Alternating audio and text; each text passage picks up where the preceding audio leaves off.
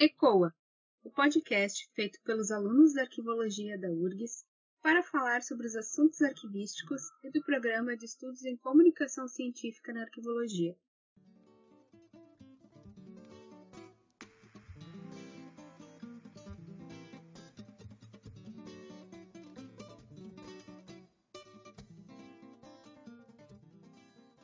Eu sou a Juliana Horta e serei mediadora hoje do ECOA, Arquivologia Fora da Caixa. E o tema de hoje é Preservação de Documentos Digitais. E para participar do episódio, temos a presença de Henrique Machado dos Santos. Ele é mestre em Patrimônio Cultural pela Universidade Federal de Santa Maria e também é arquivista do Arquivo Geral na Universidade Federal do Rio Grande. Olá, Henrique, muito obrigada por ter aceitado o nosso convite gostaríamos que tu te apresentasse para os nossos ouvintes e falasse sobre a tua trajetória profissional. Olá, Juliana, é uma grande satisfação estar participando. Então, eu sou formado pela UFSM, tanto a, a graduação quanto o mestrado.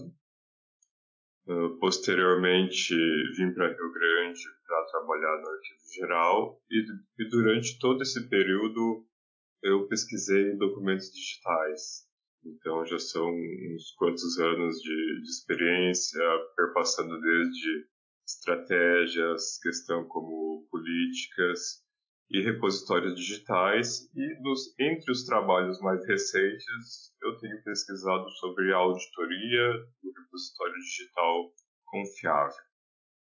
Certo, Henrique. E com base nas pesquisas que uh, tu vem realizando na área, Explica para gente no que, que consiste atualmente é, preservar um documento arquivístico digital. Muito bem. Atualmente nós temos uma grande quantidade de informações registradas em ambiente digital e também há um, um descompasso entre a capacidade desses sistemas comuns do dia a dia preservarem esses documentos. Então a gente precisa definir inicialmente uma política no qual vamos uh, elencar os principais requisitos da arquivologia, como proteger a autenticidade, garantir o acesso ao cidadão, proteger a nossa cadeia de custódia. Então, todas essas questões mais teóricas uh, lançamos numa política. Feito essa política, parte-se para a implementação dos softwares uh, de repositório e também as estratégias de preservação que vão ser aplicadas sobre o documento. Então, o que, que acontece nessa etapa? Temos que pegar um documento produzido no passado, no presente, reunir informações para que ele consiga ser interpretado num futuro por uma plataforma ainda desconhecida. Então, a gente trabalha uh, de uma forma atemporal. Não, não, temos como prever como que vão ser as tecnologias do futuro, mas mesmo assim nós temos que deduzir uma forma de conseguir uh, acessar aquele documento com garantia de autenticidade no futuro. Então, é, é uma tarefa muito audaciosa, porém necessária, porque a entrada dos documentos em ambiente digital é um processo sem volta. Não temos como imaginar a nossa sociedade vivendo como 20, 30 anos atrás. Não, não tem como retroceder esse avanço tecnológico. Isso, isso veio para ficar. Então, cabe ao arquivista se adaptar a essas novas exigências, essas novas demandas de sociedade, de governo. Então, nós temos um, um grande desafio e a necessidade de estar constantemente nos reformulando, nos aperfeiçoando profissionalmente. Pois é, né, Henrique? É, eu acho que essa é uma da, das grandes questões. É, como é que nós podemos garantir a autenticidade dos documentos digitais de forma confiável? Certo, Juliana. Nós vamos ter um sistema denominado RDC-ARC, que se chama Repositório Arquivístico Digital Confiável. Esse sistema vai proteger os documentos que ali são submetidos. Como que ele vai fazer isso? Vai registrar por meio de metadados, que também é um conteúdo muito interessante a ser pesquisado. uh, todos, todos os eventos relevantes que aconteceram sobre um determinado documento. Por exemplo, uma estratégia de migração, uma conversão, se eu insiro mais dados para complementar o contexto uh, administrativo, tecnológico daquele documento. Então, todo o acréscimo, alteração ou exclusão de parte da informação ele tem que ser registrado. Com esse registro, eu vou conseguir ter uma presunção de autenticidade, se esse documento foi manipulado ou, ou não. E eu também consigo identificar quais foram aquelas alterações uh, realmente necessárias. Eu precisei alterar a informação digital para preservar a informação digital. É até um pouco paradoxal isso, mas é uma necessidade. E também ter um método para alterar essa informação. Não é de qualquer jeito que o arquivista vai mexer ali, alterei, pronto. Não, existe padrões para ser seguidos. Eu vou ter que converter um documento de um determinado formato, um doc, ele vai virar um PDF. Ah, eu tenho sempre uma regra para conversão. E o registro. Então, essa é uma das etapas para ter autenticidade. A outra etapa é obter um sistema confiável, no caso esse repositório, e por confiabilidade eu entendo um sistema que ele não pode ser invadido e que em caso de alguma alteração nos documentos ele registra. E nunca podemos esquecer que tudo isso tem que estar de acordo com os fundamentos da disciplina arquivística, toda aquela teoria que antes a gente imaginava que era só válida para documentos analógicos, agora ela passa a fazer uma analogia com o digital e encontrar espaços onde essa teoria antiga se insere.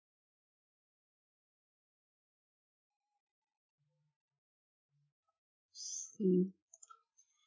E como é que os sistemas de gestão arquivística é, podem auxiliar no processo de preservação e de acesso aos documentos digitais. Muito bem, o processo de preservação ele já deve começar no momento da produção.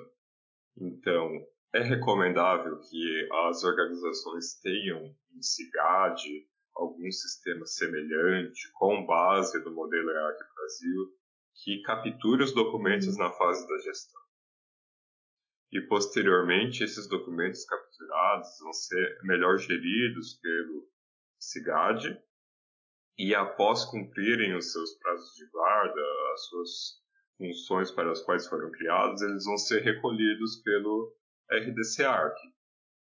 Então, o que nós temos aqui? Uma linha de custódia sai do CIGAD, entra no RDC-ARC. E esse RDC-ARC vai estar em conformidade com o modelo OAIS, ISO 14721. O que, que nós temos aqui de divisão principal? Uh, esses sistemas são orientados por normas relevantes, EARC Brasil e modelo OAIS. E quais são as estratégias que nós podemos adotar para manter esse processo de preservação dos documentos digitais quando suportes eles se tornam obsoletos, por exemplo, porque nós temos, por exemplo, os, os suportes de hardware, de software. É, eu acho que, é, que essa é uma das grandes preocupações, né? Os, os suportes eles se tornam obsoletos muito rápido atualmente. Por exemplo, nós temos aí os CDs, né, os disquetes que depois que se tornaram obsoletos, depois os CDs né, se tornaram obsoletos. Hoje em dia não tem mais onde colocar um, um, um, leitor de CD e alguns documentos se perdem ali naquela nessa nessa situação. Então, uh, que estratégia que nós podemos adotar para manter esse processo de preservação desse, desse tipo de documento? Esse é um ponto muito importante, porque lá na política de preservação já deveria ser definido uma ação de verificar se as mídias e suportes em geral não estão ficando obsoletos. Então, quando não se tem é, essa ação de verificar, acontece isso dos, dos disquetes, dos CDs, dos DVDs, eles começarem a compor o, o acervo. Então, o, a chance de conseguir acessar esses documentos no futuro, ela é bem restrita dada essa fragilidade da mídia em si. O que, que se pode fazer? Uma política que defina previamente o uso de estratégias como refrescamento, que seria copiar de uma mídia uh, ultrapassada ou em degradação para uma mídia nova. Por exemplo, sai do disquete e vai para o HD do computador, tá? direto para o servidor onde vai ser armazenado. Essa seria uma das estratégias. Além disso, uh, provavelmente esses documentos que estão em suportes antigos também vão ter sido criados em formatos de arquivo antigos. Então nós temos dois problemas em um. Um suporte que já está se degradando e um formato de arquivo que por vezes não pode ser lido pelo mesmo software. Então aí vem refrescamento mais migração ou conversão do formato para resolver esse problema. Sim. E qual a importância assim da, da, uh, da implantação de um CIGAD no processo de preservação dos documentos digitais?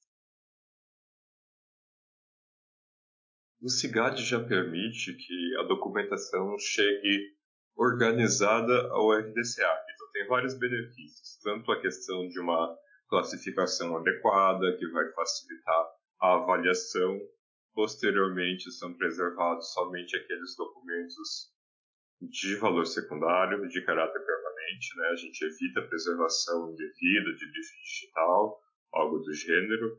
E o próprio CIGAD, durante a gestão, ele vai conseguir inserir uh, maiores detalhes por meio de metadados, especificando o contexto jurídico, administrativo, tecnológico em que o documento foi criado. Então, o documento ele vai ter seus dados sobre quem criou aquele documento, uh, quais foram as versões de software em que ele foi criado, entre outras informações importantes que são capturadas automaticamente pelo sistema. Inclusive, isso no futuro vai facilitar até mesmo a descrição, porque muitas questões já vão ter sido capturadas automaticamente já diminui o risco de erro humano, da inserção de dados e melhora o trabalho como um todo. Então, o CIGAD é muito importante para esse pontapé inicial da, da gestão documental como um todo e a preservação ela é muito beneficiada nessa parte. Sim.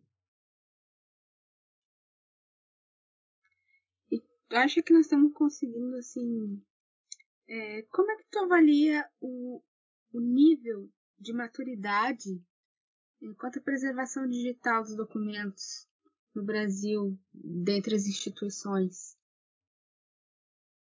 Já existem estudos bem relevantes, que nem no, no caso do EBICT, por meio da, da rede cariniana, que o pessoal tem feito várias, várias atividades com periódicos, com repositórios institucionais, então já é um estudo que está um pouco mais à frente dos demais, eu diria, assim, eu já verifiquei nas publicações da, da equipe.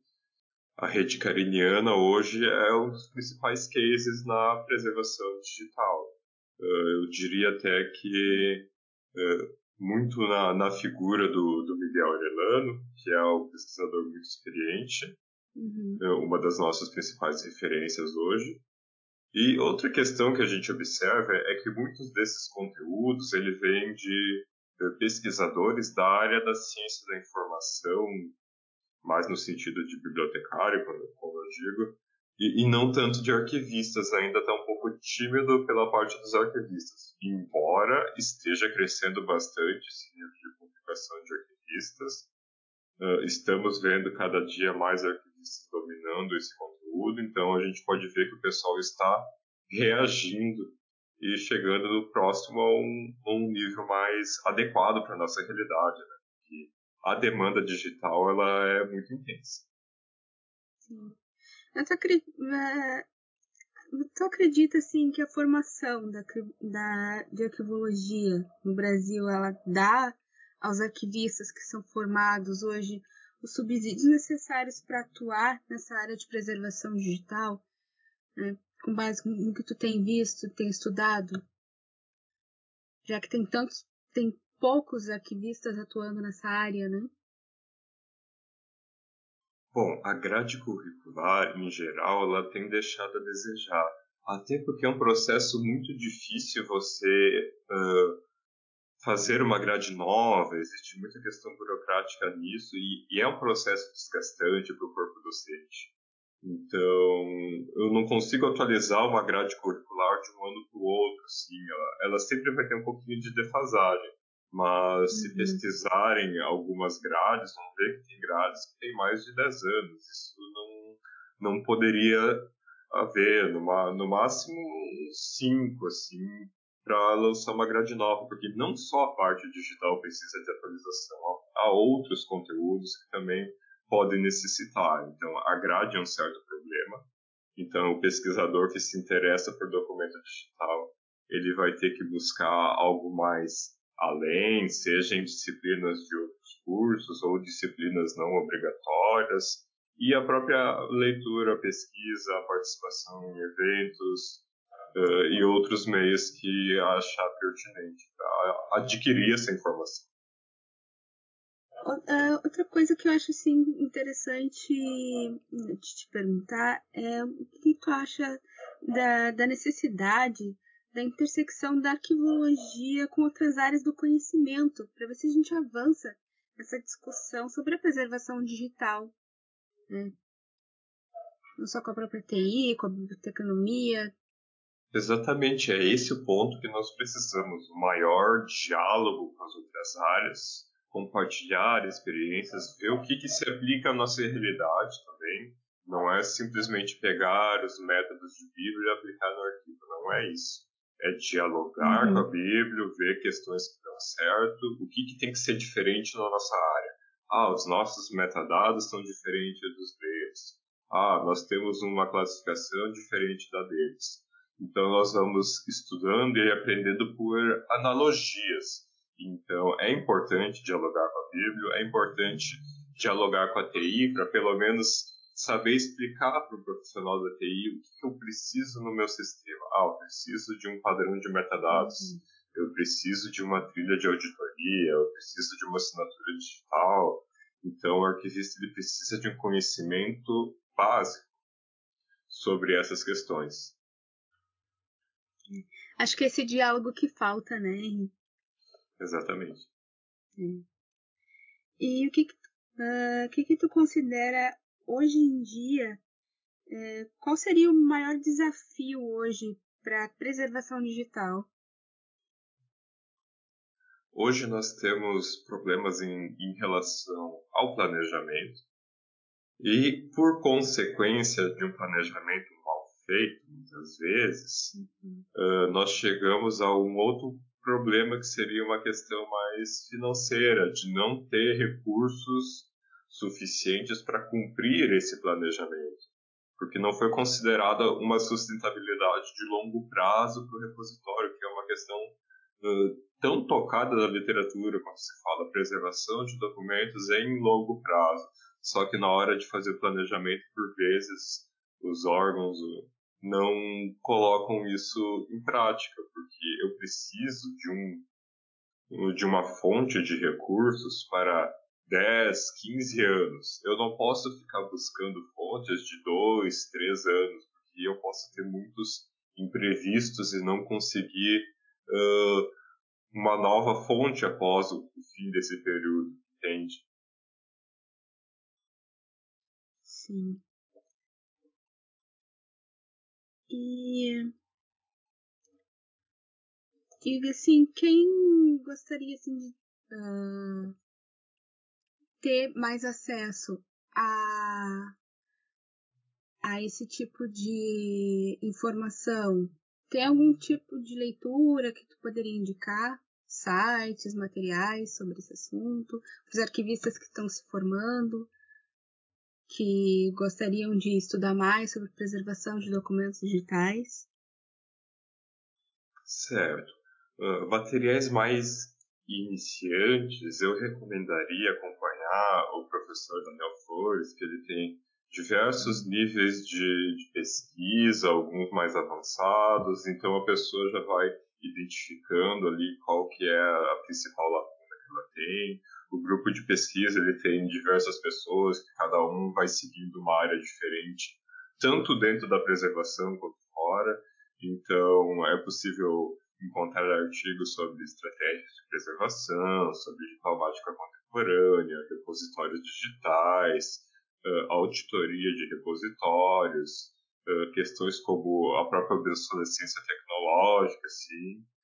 Então, uh, ele tem sido um dos principais pesquisadores contemporâneos, assim, no Brasil sobre documento digital e que é arquivista, então já tem uma linguagem bem mais uh, adequada para alunos iniciantes. Sim.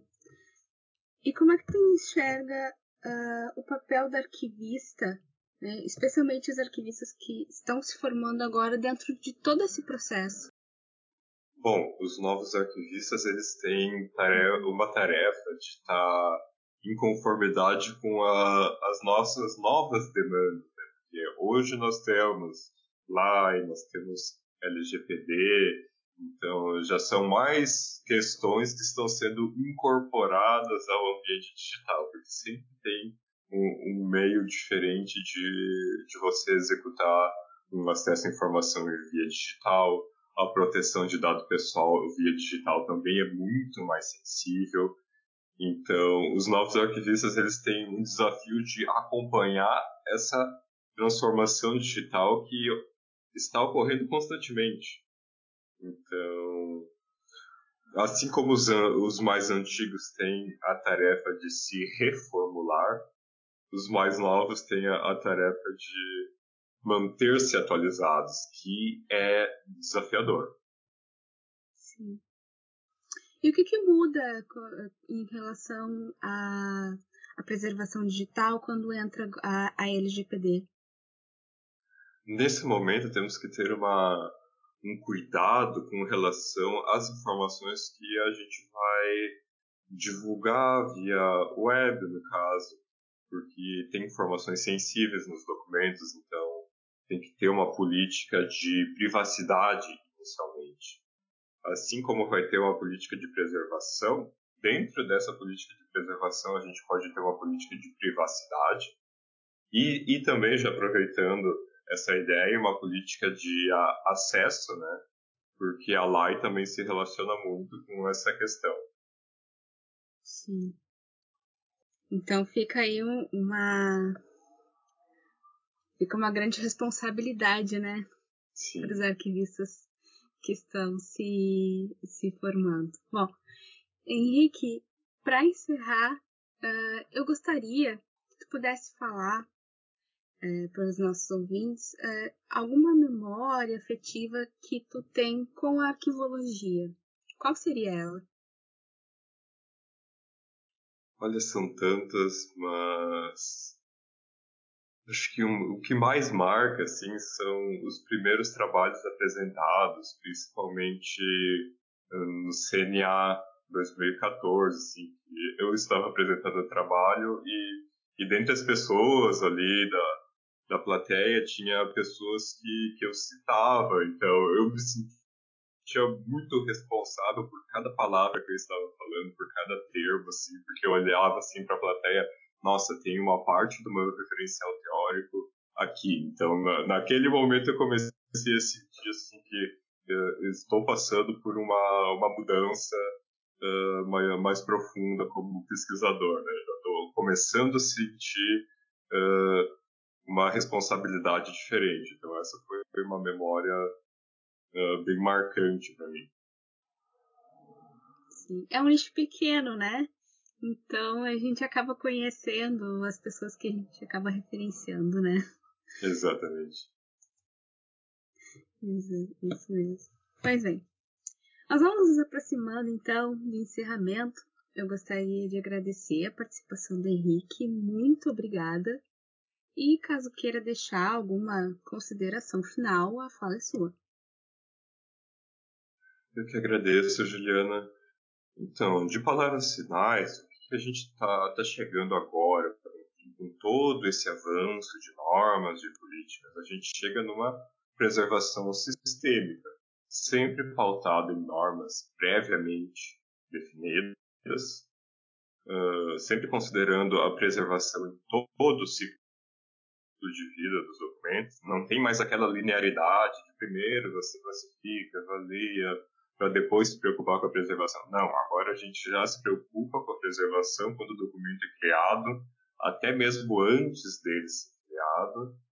Uh, conceitos que nem a cadeia de custódia digital arquivística, eles passam a fazer parte do nosso dia a dia. Os métodos empregados no arquivo, eles têm que ser sempre revistos para a gente nunca ser uh, ultrapassado por uma nova tecnologia uh, as normas vão ser cada vez mais constantes nas nossas vidas profissionais para orientar nossos sistemas. Uh, também o documento agora ele para de ser transmitido via CD, DVD, disquete, pendrive, HD externo. Isso é muito antiprático, uh, adiciona muita vulnerabilidade no processo, então a gente parte para os pacotes de informação. Quem quiser saber mais sobre pacote de informação pode ler algum artigo relacionado ao modelo OAIS.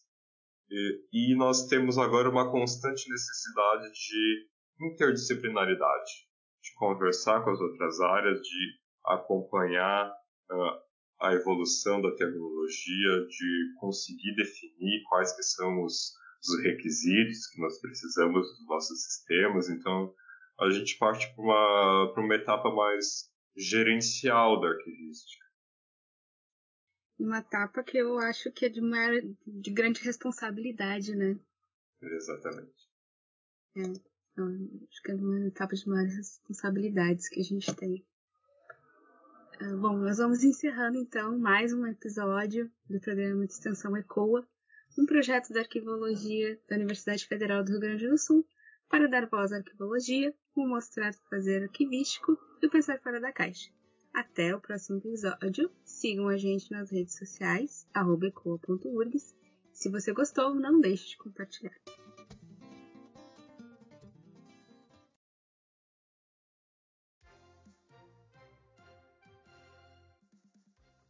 Eu sou Marcos Machado e apresento os destaques do Giro do Arquivo, edição 138 publicada na última terça-feira, dia 20 de julho. No texto principal, as informações sobre o danoso incêndio na Secretaria de Segurança Pública do Estado do Rio Grande do Sul. Entre as inúmeras perdas estão cerca de 95 mil processos em papel que integravam o arquivo no local. Nas notícias sobre a arquivologia no Brasil, são três os destaques sobre o estado de Santa Catarina. O jornal Página 3 doou seu acervo ao Arquivo Histórico de Balneário Camboriú, e a Associação dos Arquivistas do Estado lançou um programa de mentoria arquivística. E ainda em Santa Catarina estão abertas as inscrições para o 15º Encontro Catarinense de Arquivos. Em São Paulo, a revista Arquivo abriu nova chamada de artigos, desta vez com um dossiê temático sobre os 30 anos da Lei de Arquivos. E uma notícia triste para a área. O Arquivo Público Mineiro já teve mais de 4 mil páginas históricas roubadas de seu acervo. No mundo, é notícia sobre a arquivologia, a convocatória para projetos arquivísticos do Ibera Arquivos, e também do Fundo para Desenvolvimento Internacional dos Arquivos, promovido pelo Conselho Internacional de Arquivos. o workshop Inovação em Novas Tecnologias Exponenciais Digitais dos Arquivos, organizado pelo Arquivo Histórico da província de Alicante, na Espanha. E o prêmio BAD Maria José Moura está com inscrições abertas.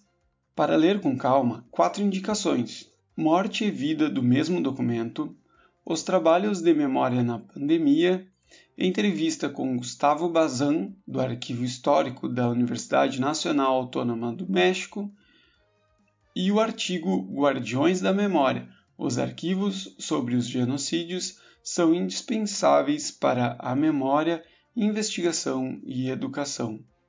E para ver com calma o apagão de dados e de políticas públicas, a importância da preservação digital para os arquivos e a live sobre a proteção de dados e farmácias. Estes foram os destaques do Giro da Arquivo, edição 138. O Giro é publicado todas as terças. Receba grátis em seu e-mail. Para mais informações, acesse nossas redes sociais. Siga arroba da Arquivo no Facebook, Instagram ou Twitter. Lá você encontra um link para assinar o nosso boletim e receber o que há de notícia no Brasil e no mundo da arquivologia.